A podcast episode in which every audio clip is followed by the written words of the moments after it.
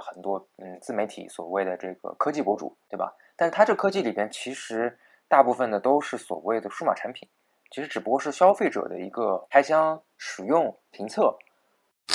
所以气象它也吸收了 AI 和机器学习的一些理论，就比如说以前我们纯我们拿卫星数据的时候，其实纯粹是通过一些公式做繁衍，但现在我们可以通过一些机器学习的模型去训练。会觉得像国内最近互联网嘛，对吧？有这个网约车呀、外卖啊这些，然后呢，很多人会觉得这个都不算科技，科技就应该是这个芯片、导弹、航母，这个是科技。呃，互联网它并不是说自己在那儿自嗨，对吧？它很多的时候是利用到了很多过去的知识，这说明了一个现象，就是说一个东西的生产效率，很多时候是取决于它就是资本，包括呃它在全球的这么一个布局。大家好，这里是朝十晚九。呃，其实我们一直在思考，就说这一期要聊一些什么话题。然后呢，前几天这个曹老师突然就是在群里边，我们有内部的群，在群里边突然讲说，哎，他想要啊打引号喷一下某一个播客的最新一期节目。然后呢，我们也就听了一下。然后那个播客它的最新一期节目的一个呃 point 一个主题是说，呃，过去这可能二十年吧，就是他觉得科技的进步其实没有大家。呃，媒体或者说是那些大厂所吹嘘的这么大，然后呢，他提了一些这个经济学的一些研究的一些一些论点啊，比如说，呃，有一个特别有名的诺贝尔经济学奖得主叫索洛，他有个叫索洛悖论，呃，讲的是什么呢？讲的就是说，呃，虽然说我们这个信息科技你在任何地方你都能听到，你都能看到，但是在我们统计生产率的时候，就在做一个生产率统计，一个比较偏经济学的一个一个。呃，一个概念，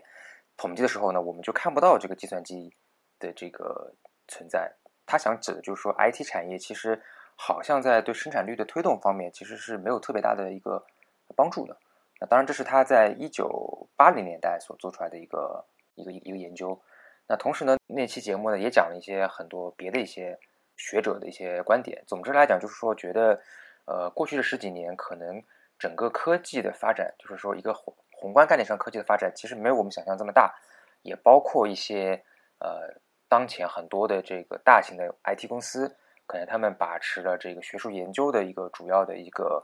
呃比重，那导致其实在学术创新上面的这个呃大家的进步也是会比可能再早之前的一段时间，零一年之前、九十年代、八十年代要放缓的。那这是他的他们的一一些论点，然后呢，曹老师就听了之后觉得，哎。这个论点要好好的来驳斥一下，所以就有了我们这一期的节目。呃，要不曹老师先讲一讲，就是你为什么会听下来就觉得一定要单独开一期节目来来说一下这个事情？大家好啊，这个说是开喷呢，其实我们没有资格，对吧？但是呢，当时听了很多，听了之后呢，就感觉嗯，他的整个的就是论点论据啊。和整个的一个观点系列组成，就是属于那种我就是属于这种我以前听到的是什么？就是很多人喜欢什么呢？先呃有一个大体的感觉定论，然后去找一些论据，然后再来啊，然后再凑一个就是 x 加 y 等于 z 的这么一个公式嘛。那我并不是说呃他们的整个观点是那么的谬误，但是我还是想说，就是说科技首先我们发展到现在，我感觉其实整个人类啊。还是在就是在科技方面还是属于一个比较进步的状态，然后呢，在互其中互联网呢，呃，也是发挥了很大的作用。那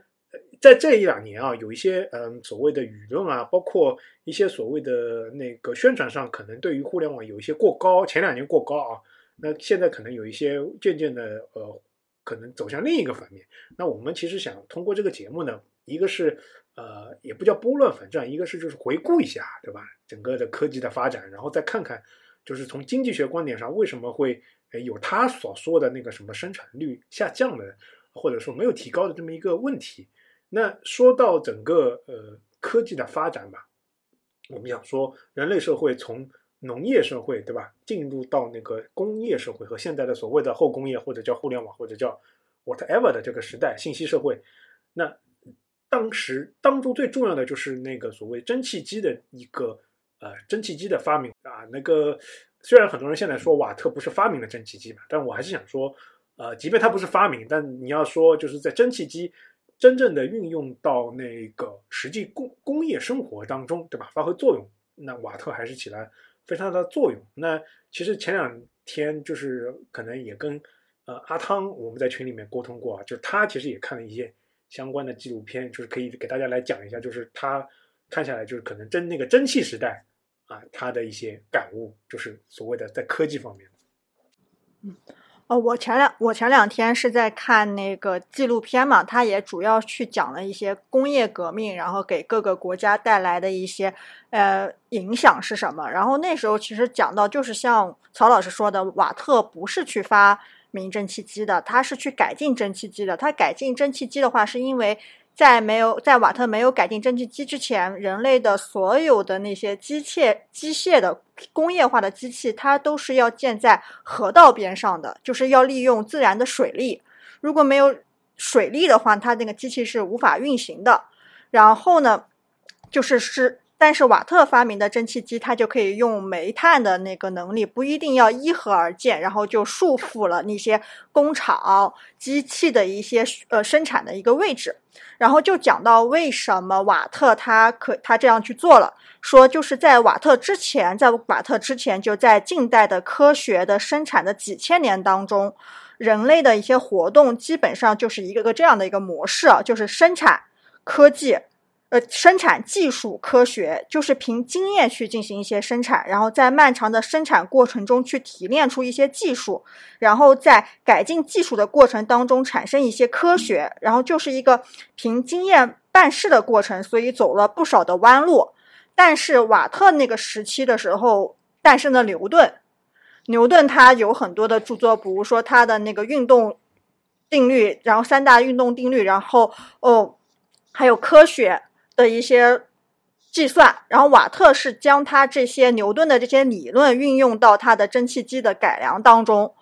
嗯，就是他的那个蒸汽机提提高了我们的这个生产力。英国那个时候除了在呃宣传，就是鼓励人们去创造、去生、去有发明专利。还有一部分是就是科学、自然、自然科学和理论的一个发展带来的一个收益的一个影响，将这些自然科学和理论运用到了实际的生产的一个发明过程中，然后爆发出了一个巨大的一个呃革命、工业革命的一个力量。对，其实呃。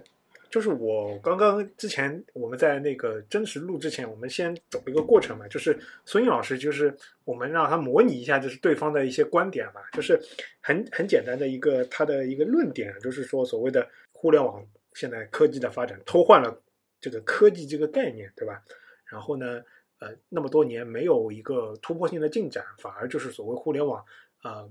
借着科技的外衣来行所谓的它的发展的那个什么，然后再套上一个资本化的词啊，对吧？然后去做所谓的各种各样的事情。我可以先那个插一下，我可以来稍微来概括一下，就是说，呃，我这一方那个哪些观点啊？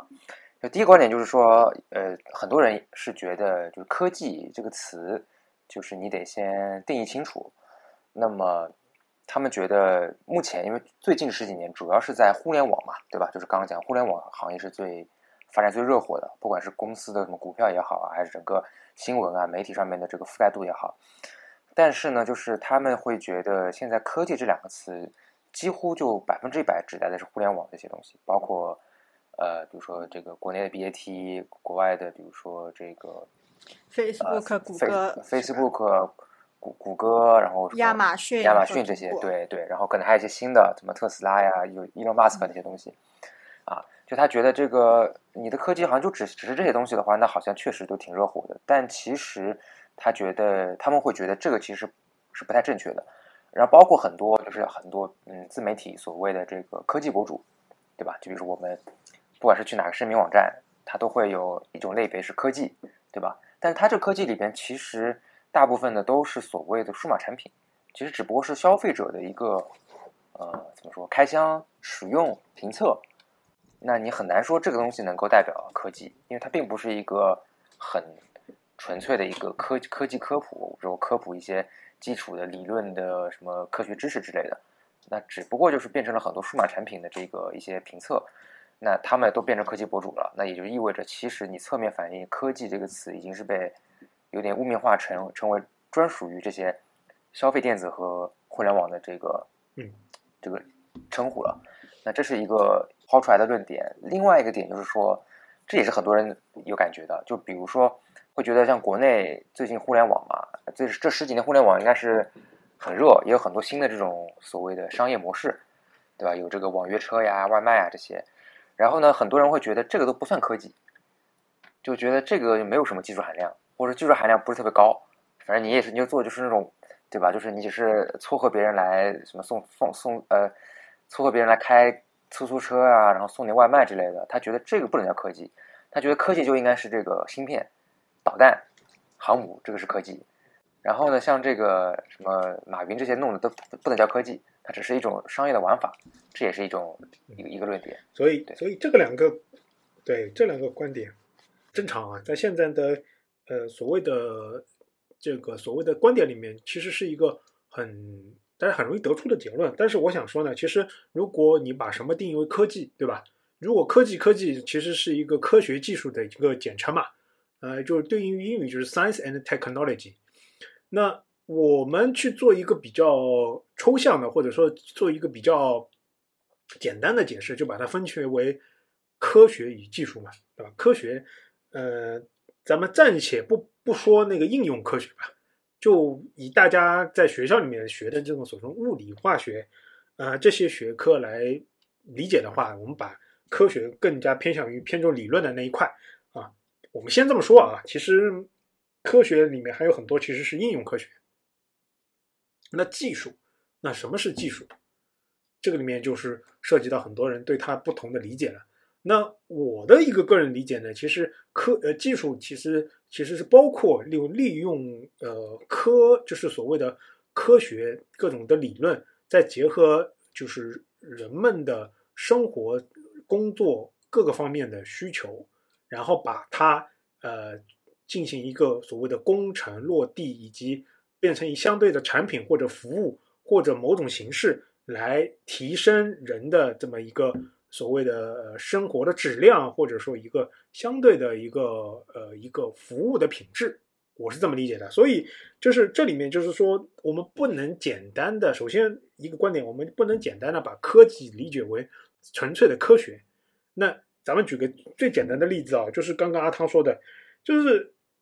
人类，我们说从那个牛顿发明那个呃不是发现，呃那个他的三定律啊，到呃工业革命啊，其实看起来说一个波澜壮阔的时代。其实我们简单的看一看，大家仔细看一看，牛顿他是一六四几年生的一个人啊，那一七二几年，一七二七年他呃去世的，对吧？那瓦特他什么时候把蒸汽机去做一个商用化呢？他到一七六九年才改进了那个蒸汽机，当中大概隔了一百多年。一个东西它的理论被发明发现，到实际上能用应用这个理论去改良改变社会。那我们况且不说瓦特本人其实是不懂牛顿三定律的，他是其实是一个技工啊。呃，但是但是怎么说呢？就是以他为这个开始吧，开启了作为波澜壮阔的工业时代。就这个过程当中，其实是一个很漫长的过程啊。这个就是所谓的科学 science 到那个它能够变通过 technology 来变成一个产品，或者说所谓提供那个科学的转化率，它本来就是一个很漫长的过程。这并不是说呃，就是说你就是主观意志上觉得就是这这个东西就。哦，能够加速的，对吧？这边其实呃，就是我我们之前那个 UK 讲也也，他的老本行里面其实是也是非常的呃，有一个非常形象的例子，就是说，就是大家是不是觉得最近的天气这两年的天气预报，就是相对来说越准了，和自己小时候看的天气预报相比啊？那这个是为什么？这个 UK 讲跟我可以跟我解释一下。嗯，我可以稍微多介绍一点，就是。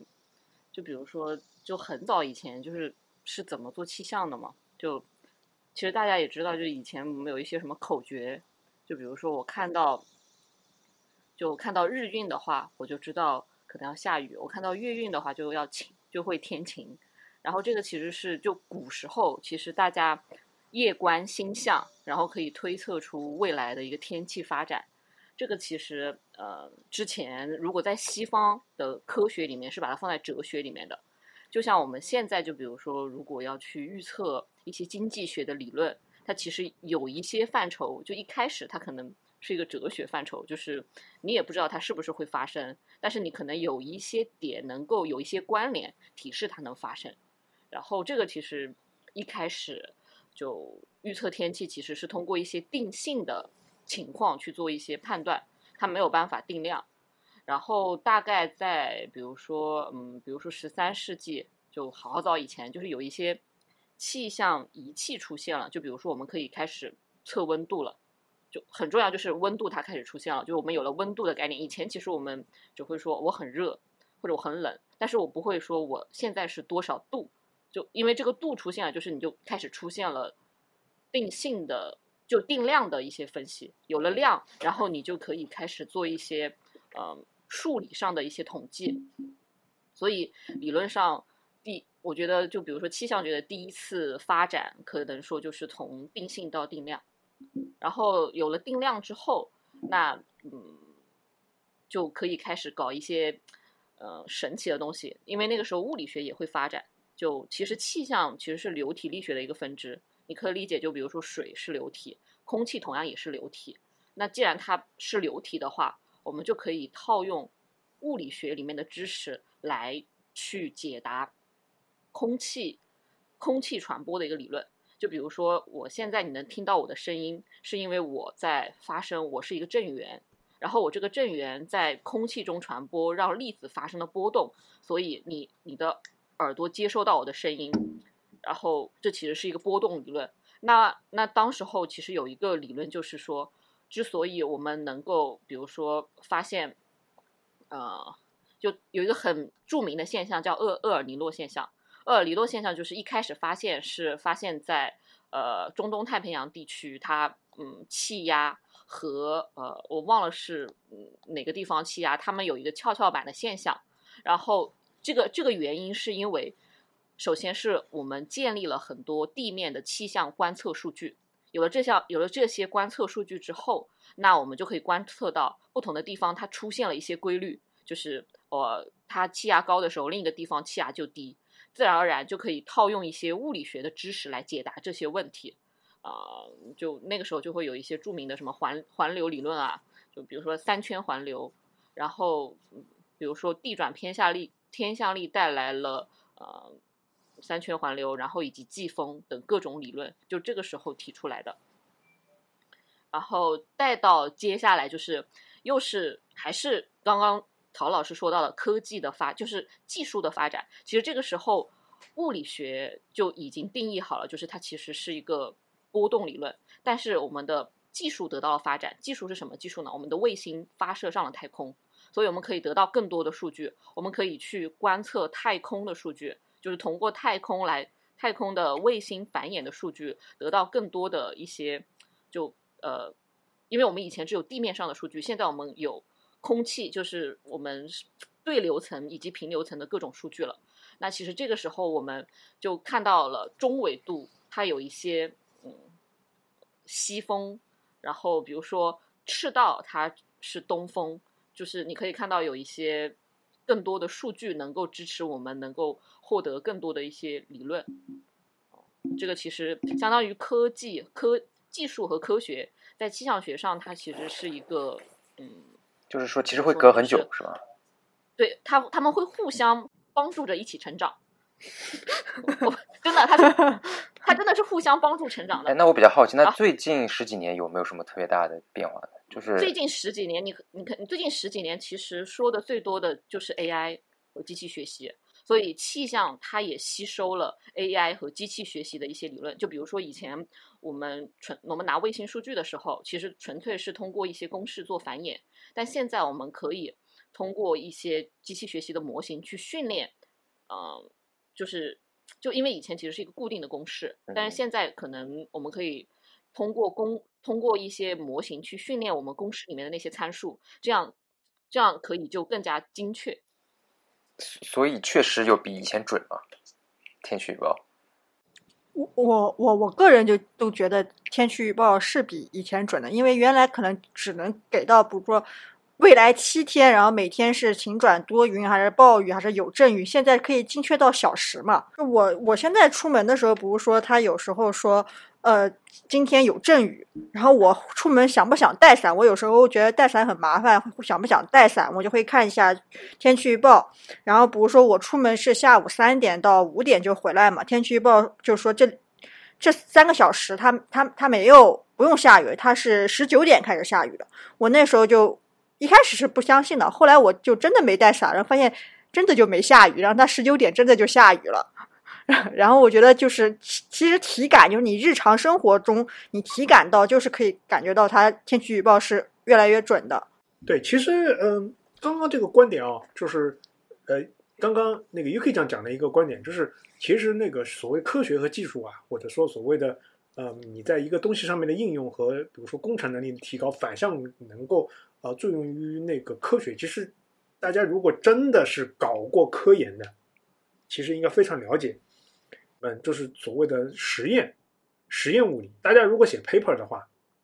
很多时候都是这样的啊，行文抬头就是首先是一个 abstract，我们会有什么什么什么什么各样的内容，对吧？然后接下来会说我们这个理论是什什么样的，借鉴于之前的先贤的什么什么东西，然后我们推出了一个什么新的东西，对吧？然后接下来我们会说这个东西是什么样的，我会说理论、公式推导，或者说相关的一些呃解释。所以接下来一组什么最重要的就是会借助需要你去去做实验，实验结论，对吧？然后再去总结，呃，最后再去去做一些展望性的嘛，对吧？那这个其实就说明了，就是科学研究里面很大的一块就是需要实验来佐证。那实验的佐证很大一一部分都是依赖于所谓的工程器械和相关的这些所谓的技术技术性的就非理论性的这种提高啊。那我们然后。呃，咱们再发散一下，就是刚刚呃孙英老师讲的这个东西呢，其实我们想说，就是大家现在看到啊，所谓的就 IT 吧，就是 IT 发展那么快啊，其实呃，我想说，这并不是说呃，我们 IT 把那个所谓的互联网把那个很多的一个呃科技给那个怎么说呢，去去那个替代化了，或者说换了一个就是改变了它的属性，而是说在这在这十年二十年。当中，就是说，我们是科技上，就是互联网科技，它吃到了很多上上一时，在上一个年代，就一九五几年、六几年，包括七几年，这个那么多时代里面，很多的理论，它的基础，然后到现在，由于工程技术上面的发展，然后吃到了这个红利。哎，这个这个，其实我们举几个例子啊，就是呃，大家知道，就是我们现在就比如说。各种互联网啊，就是你知道它，比如说几地几中心，对吧？然后你现在能够很比较快的能够访问到，比如说国呃国际上的各种各样的，比如说呃网站，对吧？包括呃就我们国内的很多网站，它其实依赖的一个很大的一个技术就是光纤通信，对吧？你其实你知道中美中美就是太平洋底下面是有很很多就是很很那个很粗的这种所谓光纤通信。那光纤通信其实是那个呃高锟。啊，他在一九六几年发的那篇 paper，啊，说就是说所谓的一个，他说就是相当于是说，比如说这种玻璃材质的这种光纤呢，它可以非常好的利用于去做一个那个通信的一个材料。这这一九六几年的这个文章，他二零零九年拿了诺贝尔呃物理学奖。那同年他拿的还有两个，就是那两个人是讲那个那个集成集成电路的这块，就是说明诺贝尔他。他也看到很多，就是在那个呃应用上的那个提高。那有了所谓的光纤通讯，它的打这个基础，然后我们慢慢慢慢慢慢，就是说发现我们需要，就是互联网需要那么大的光纤通讯了。然后再这样的话，才会让互联网能够在这样一个呃高效的传输的这么一个网络当中去稳定运行。就包括我们现在所谓的人工智能，呃，或者说所谓的那个云计算。呃，以及所谓的大数据啊，这些这些东西，就很多时候它都来自于什么呢？来自于就是我们那个五十年代到七十年代，比如说一些呃神经网络，对吧？很多的它的那个算法，其实很早就奠定了，只是说技术科学就是工程技术上发展到现在，能够能够让这些运算或者这些算法飞快的运行，然后才能够突破的啊。包括我们现在可能学了那么多通信，就还是没有逃出，比如说香农他的那些，比如说信息论的范围。就我不知道我的观点，大家有没有有没有有没有 get 到？就是说，其实意思就是说，互联网最近十几年它的这个发展，主要得益于可能六六十年代到现在前期的一些基础理论或者一些类似的这种奠基，然后到了最近十几年，突然就是得到了应用场景。对，就是然后呢，我还想说，就是大家经济学家或者说我们做研究的人，就是说一定要有一个观点吧，或者有一个基础点，就是要脚踏实地的关心人民的生活，对吧？就是你研究经济是为了什么？是显示你胸怀天下，能够能够那个运筹帷幄吗？不是的，你是要以掌握和研究人民生活的规律嘛。所以说，大家要把眼睛放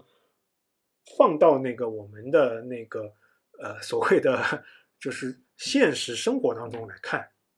对吧？那现实生活中来看，你就会发现，就是说，呃，互联网它并不是说自己在那儿自嗨，对吧？它很多的时候是利用到了很多过去的知识，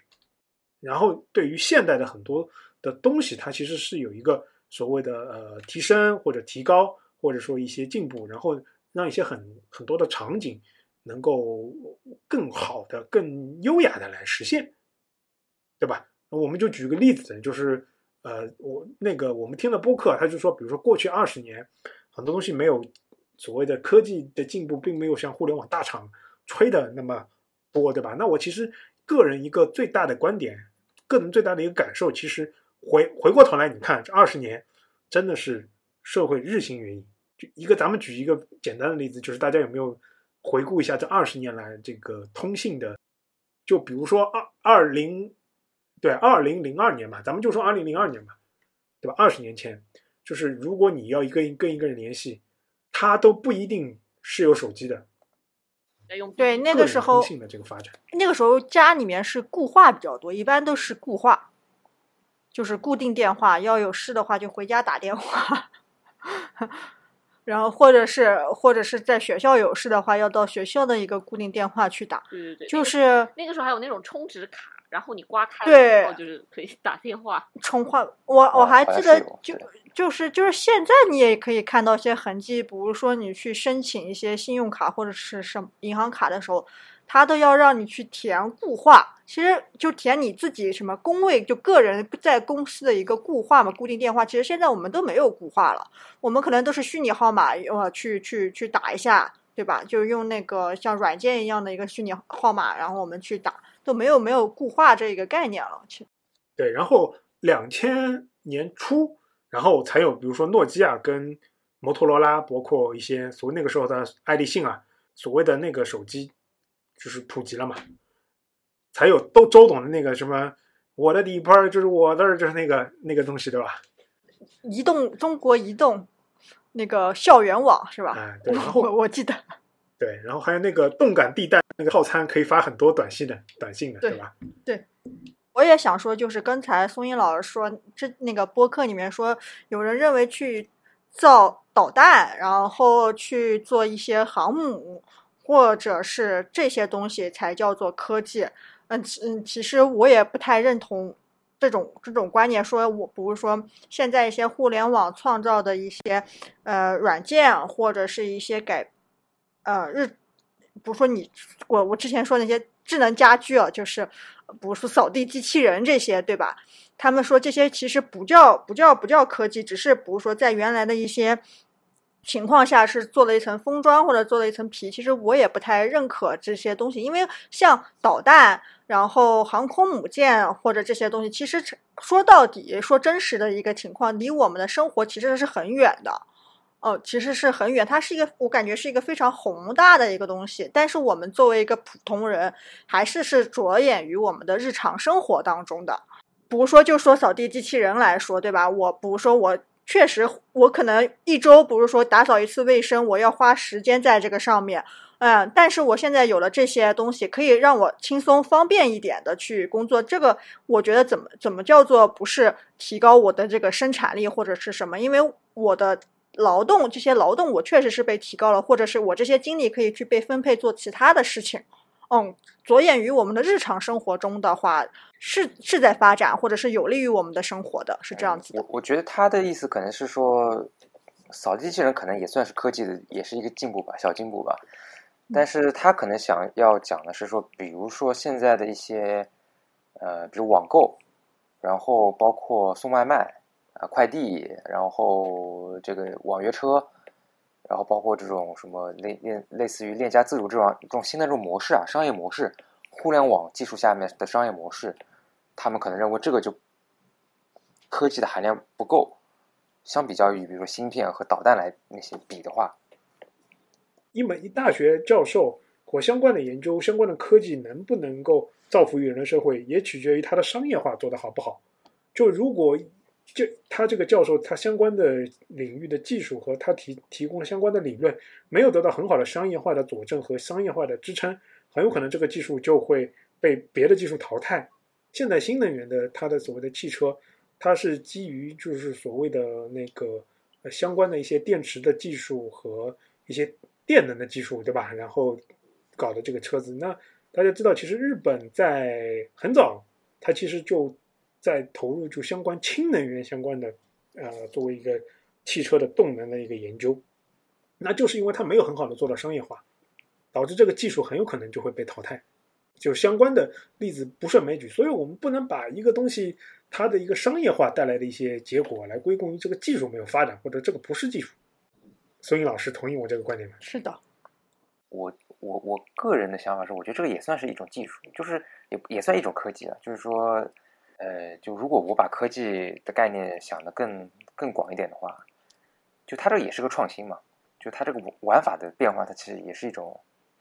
也是一种科技。我我觉得，就比如说它它这个外卖对吧？外卖或者说那种 O to 啊，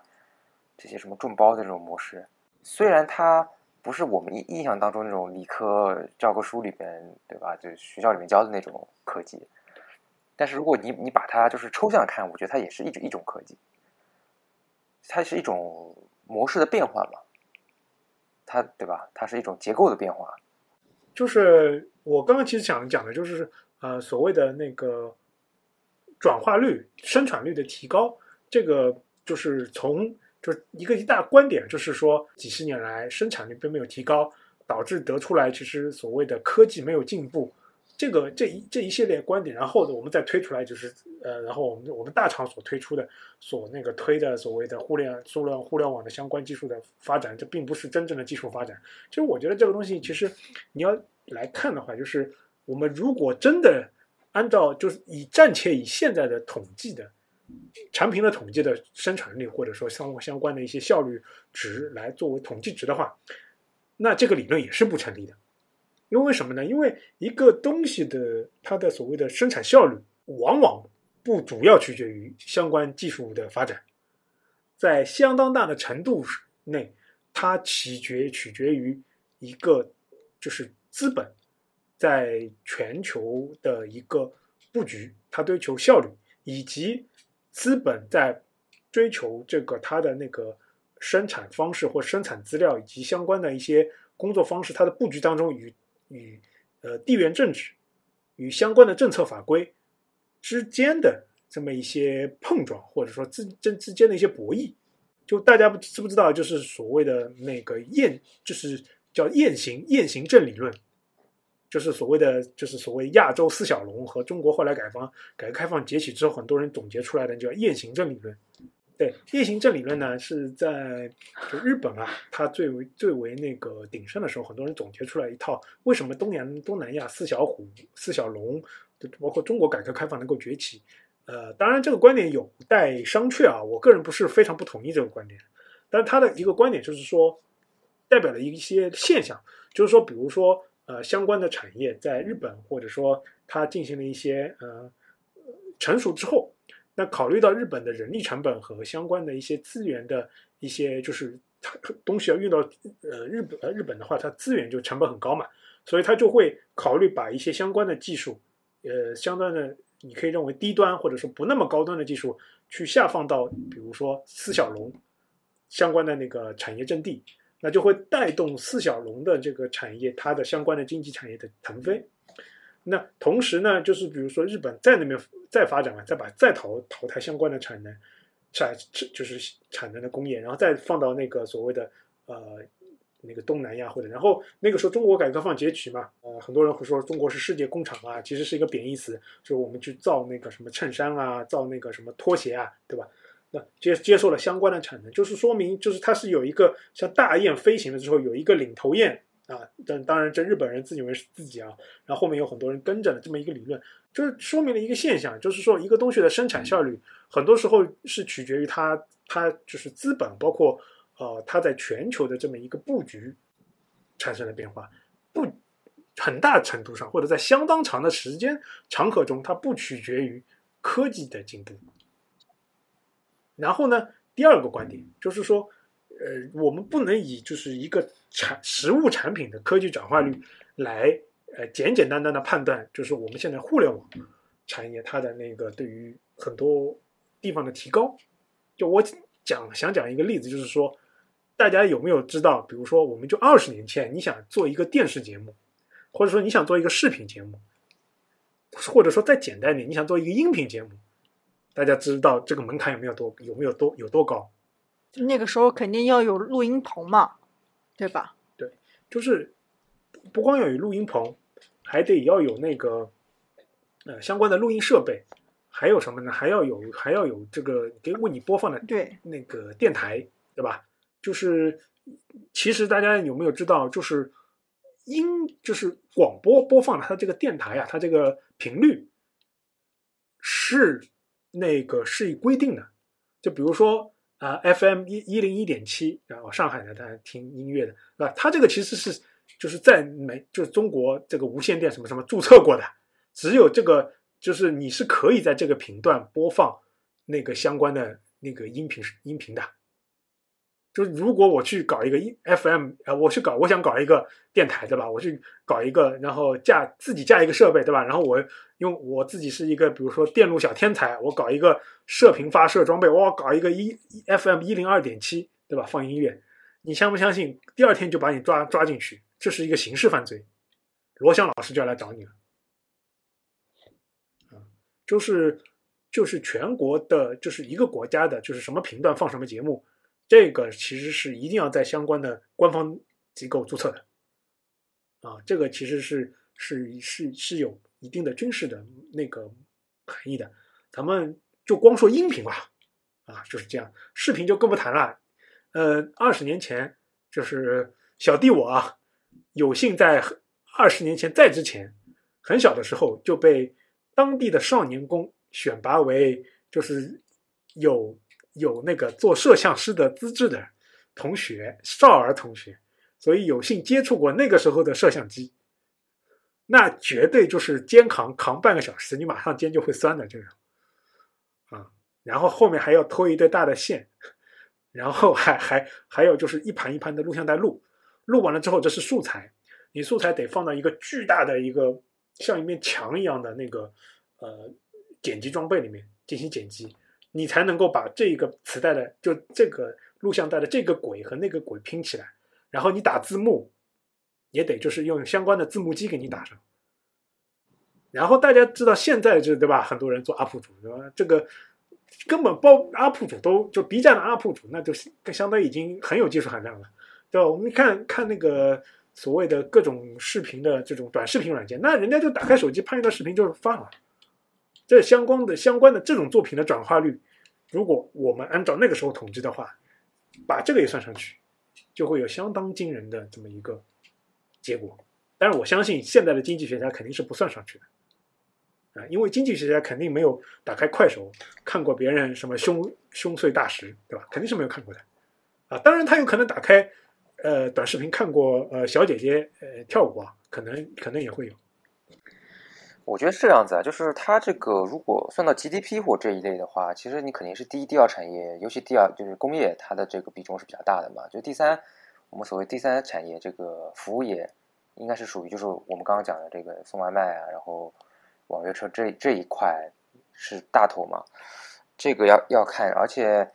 这个有些情况下确实你你你在数据上比较难体现出来。就打个比方，比如上海，对吧？算它这个整个那个每年的这个 GDP 的贡献，然后肯定还是工厂贡献的多嘛，对吧？比如说特斯拉呀、大众啊这些这种车厂啊，包括一些工业生产的品会比较会贡献比较多的税收，贡献比较多的 GDP。其实上海的 GDP 这个应该还挺那个的。那我们来查一下啊，现场查一下，上海的 GDP，据我看，好像应该是第三产业已经超过第二产业，应该是已经超过了，是吧？还挺多的。对，就就是说，我们呃研究经济啊，就是相对来说，就不要用一个很很那个宏观的，就是当然要用宏观的视角来看，但是也需要有一个微观的视角来看。其实我认为，呃，你能够很很快很开心的吃到啊，呃，所谓的上海的什么小笼小笼包，和你能够就是很很好的就是有很好的国防啊，其实都很重要，都是非常的重要的。啊，当然，很多人会说，呃，所谓的就是啊，没有别人在为你负重前行，哪有你的生活的，呃，生活的如此安稳？当然，我觉得也对，但是我们如果放眼整个经济的话，其实还是要说，经济还是这这这整个的科技还是还是有很大的进步的。当然，我也并不是说互联网就是科技的所有的一切，就我们要承认，就是说互联网它在在这十几年里面，它因为因为有相关的理论，再加上就是应用商业化的突破，导致这块很显眼。但并不是说，呀，并不是说，就是说，呃，其他方面就没有进步，或者说其他方面就没有呃提高。就大家其实知不知道，我们中国，咱们就谈点星辰大海的事情。我们中国的航母，或者说中国相关的一些呃军工科技，比俄罗斯强在哪里？其实就是强在电子科技和信息信息技术上面。就我们经常是会把他们的，就之前啊，呃，就把他们的那个所谓的苏苏两七或者苏三五，比如说买过来对吧，去做一些研究。然后我们不，我们呃非常嫌弃的就是他们的所谓的呃电子电子电路啊，包括呃信息信息化的这些部件，我们都都觉得哎太 low 了，对吧？我们都会让自己的。啊，这个其实就是说，说明就是我们这个东西反过来也会很好的来那个，呃，作用于相当于相当于中国的就是你认为的，就是方面。那包括还有一个非常重要的方面，就是无人机，就是无人机相关的发展，其实也离不开所谓互联网技术的发展。只是说相关的技术你应用到比如说军事领域，你觉得这是很好的军事呃星辰大海，对吧？呃广阔的前景。如果他用相关的技术作用到，比如说外卖，对吧？或者说打车，你就觉得哎 low 啊，这不是。其实我跟大家讲，其实后面的，比如说路线规划啊，包括相关的技术啊，很很多很多很多算法，很多技术都是相通的，没有什么本质上的区别。对，是的。我突然想到，就是说，我觉得我们其实，呃，聊到现在呢，我觉得也不是说反驳或者说驳斥这个之前就是。别的节目上面提出的这个观点啊，我就觉得就是我们可能就是呃 clarify 对吧？clarify 一些这个所谓的概念，然后一些定义上面的事情。那借借这个借这个由头嘛，就是说最近十几年的这个最近二十年吧，科技发展，那有没有一些其实是我们觉得应该是有科技，应该是要有科技的发展进步，但实际上没有那么进步的地方？就是按理说，它应该是要进步，但是呢，或者说换过来讲，是我们希望能够，我们在幻想或者梦想，就哪哪些地方可能最好是能够有很好很很大的进步，那我们就开心了。但是它其实，在最近十几年，其实哎，反而没有那么大的进步。其实我个人瞎想啊，就呃，要我说的话，就是相关的太空科技的实际应用化，嗯。可能还没有大家想的那么的，呃，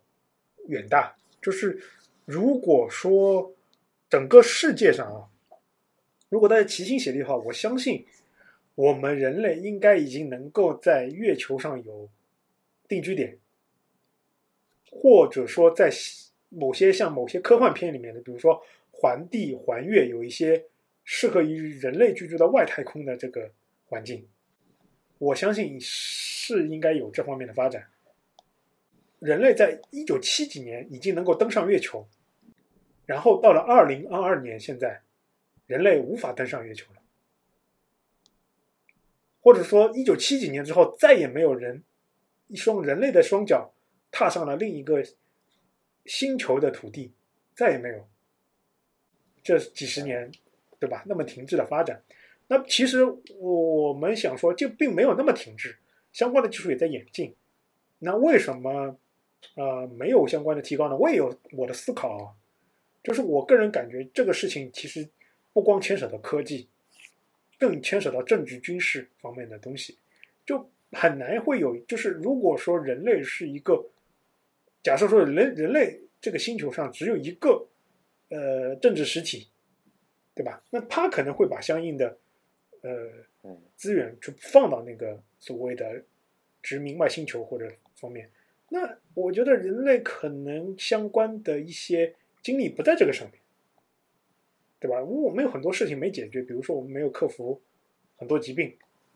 我们没有解决相关的贫穷啊、疾病的问题，啊，也没有解决很多能源上的问题，那就很导致我们可能不会把更多的精力放在就是殖民星星球或者说在外太空的探索上，因为这个方面其实如果大家玩相关的游戏上，其实这个是需要几十年、二十年的。呃，不，几十年的这种几百年的这种发展，才会才会有进步。可以讲跟阿涛呢有没有相关的畅想？我的畅想就是希望能够有，就是虚拟世界嘛。就其实理论上我们现在有一个嗯正常的，比如说三次元的世界，那以后的发展就是我们是不是可以沟通起来都是在虚拟世界沟通的？我之前看过一个嗯。动画片叫什么？飞出个未来还是啥的？然后里面还是有一些挺有趣的想法的，就是比如说，呃，坐交通工具的话，就我们也不需要什么交通工具了，然后我们就站在一个管道前，那个管道就可以把我们送到我们想要的地点。然后，然后那个里面还有一些很有趣的东西，就比如说，呃，如果你想要自杀的话，它会有一个自杀的那个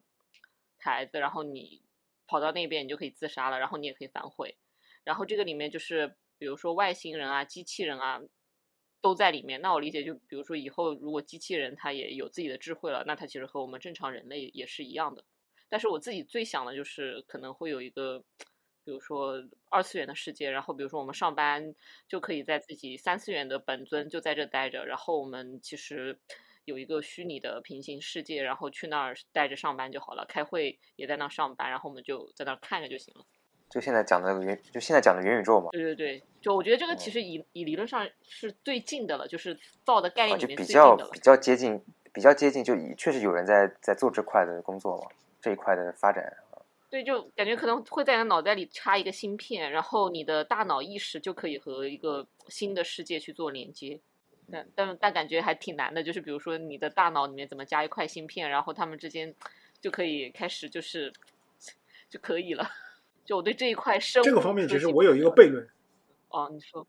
对，有一个悖论，就是假设我发明出一个像比如说人工小爱讲这样的一个机器人对话，对吧？它能想到你想的，它能说说出你说的，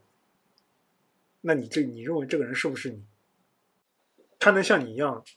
就是思考到你所思考的，然后说出你说所说出的话，那这个人是不是你？还说这个人是不是人？所以我一直一直有这个方面的，就是所谓的人工智能加上元宇宙加上什么生生命科学啊，这个方面的有有我我是有一些想法的。这个东西就很难界定，你知道吗？这个我们下期我们下次找机会单独开一期讲吧。哎，对，就是这个跟哲学有点关系。所谓的机器人什么三原则啊，什么这种东西的。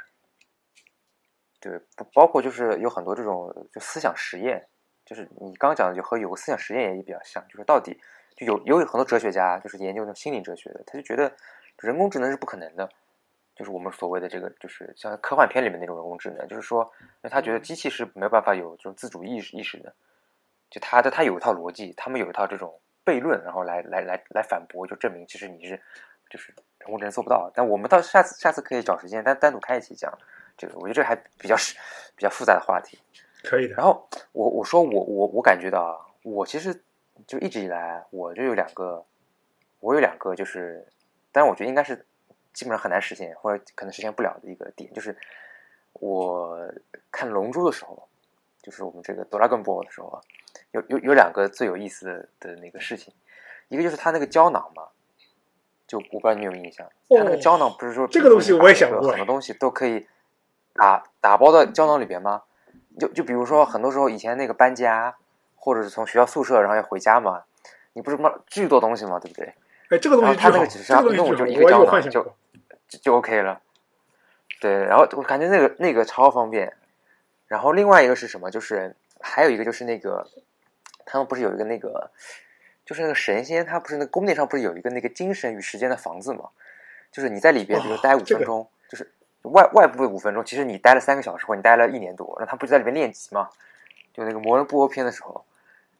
你想就说这个好啊，这个比如说，比如比如说我明天就要考试了，或者我明天就有一个什么面试，对吧？然后我只需要在里边就过了三个小时，其实你已经过了三年了，你已经把这个已经练到学到不能再学了，你知道吗？然然后然后就是这两个嘛，然后另外就是还有就是哆啦 A 梦里边，哆啦 A 梦里边那些我觉得都是很好的，就比如说你那个就什么那个记忆面包，就是你把那个你把那个书印在那个面包里边，然后你吃了之后，然后你就你就都会了。我我觉我觉得这个每一个实现就有一个能实现都都很好，我觉得。我觉得只需要在你的大脑里植入真的和你的生物芯片能够结合的东西，我觉得这些都真的不成问题了。因为其实我觉得有些东西其实真的很难记住，但是如果你的大脑里面有一个像电脑一样的芯片，它可以存储很多东西，每次你都可以去那个里面去调用它，那我感觉就完全可以解决这一堆问，解决很多嗯你以前就刚刚提到的想但要但你这也有那你这也有问题，就是大家都一样的，就是没有任何差别，就是说其实。哦，就比如说我我比如说我我来我来做一个什么，就是我来写篇论文，或者我我做一个什么数学题，大家都是就电脑里面就搜了嘛，脑袋里面芯片里面 Google 就开始搜了嘛，嗯。然后就会可能就是差不多，可能就大家都一样，可能这样的话其实也也比较大问题，或者可能大家就不用上班了，或者不是不需要就现在这种什么工社会分工啊协作了，可能就没有了，可能。因为每个人都很厉害，每个人都，而且每个人 A 和 B 没什么特别大区别。哦，那确实，就可能比如说这个芯片呃成成本就很高，对，然后可以加速加剧这个社会的两极分化。就我觉得很多时候，很多时候感觉上并不是说科技并不一定会以我们想象的方式来完成我们的目的，这个是我有时候得出来的结论。就是你我们现在可能一直在想的，就比如说像 UK 这样讲的，就是在人体内植入芯片这么一个方式，就很很有可能我在想这种我们想要的相关的功能，可能会以我们意想不到的方式来实现，但是具体怎么样我也没有想到。就很有可能是另外一种方式来实现。对，这个就是从我从这个手机这个东西的发展，呃，得出的结论，就是我们现在想到很多东西的功能，都是通过比如说我们想象当中的一些设备啊或者什么，就没有想象当中通过一个手机这么样一个形式来实现。就呃有有些出人意料，但是你回想出来，它的确是完成了很多我们比如说在科幻片里面想看到的功能。嗯，所以我觉得，呃，松一老师讲的这个还几个还有点偏向于应用科学啊。我反而和他不同的观点，就是我觉得这两个东西还是有可能实现的。我觉得有可能实现，就是应用胶囊啊，那个时间、时间与精神那个房子，哎，时间与精神那个房子，好像我之前看那个，呃，解解释相对论的时候，这个是有可能实现的，但是，呃。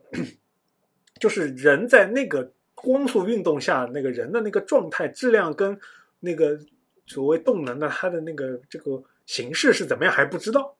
这这也是我们没有这一趴没有今天没有时间来得及说的，就是量子力学的这块东西，它也没有很好的应用化啊。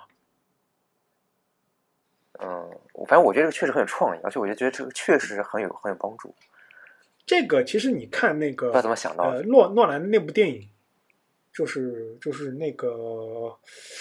就就是那个那个谁，那个影帝影帝和那个呃安妮海瑟薇演的那部那部那那个那个马修麦克纳片子嘛，诺兰的片子啊，星星麦克纳对麦克纳对星星星际穿越，星星际际穿越穿越吧，啊，星际穿越，它里面就会讲到的，就是他们去某一颗星球，然后回来，那个人就老了嘛。就这个相关的技术呢，理论上已经被证明成立了，只是说，呃，就是人在那个状态下，就是是怎么样的，还还没有完全那个，呃，好像现在比较难的是，呃，